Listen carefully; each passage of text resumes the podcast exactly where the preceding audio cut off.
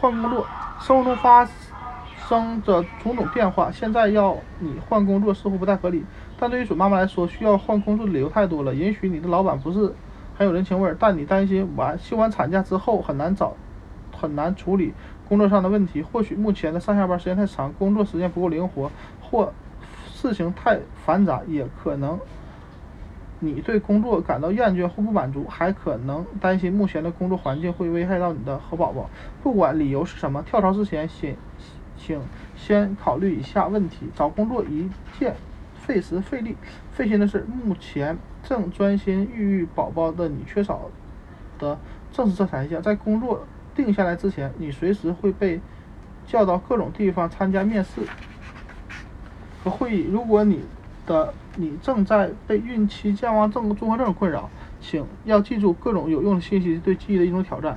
开始新的工作需要专心投入，所以所有的人的眼睛都盯着你，必须格外努力才不会出错。需要足够的体力和责任感。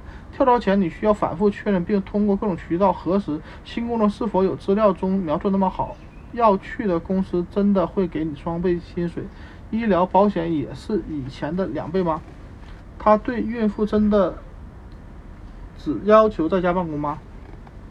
每天早中晚参加电视会议可以吗？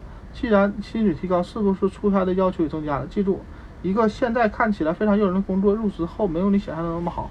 尤其在你跳槽是为了照顾肚子里的宝宝的情况下，还要记住，如果被雇佣年限少于一年，孕期的福利也会较低。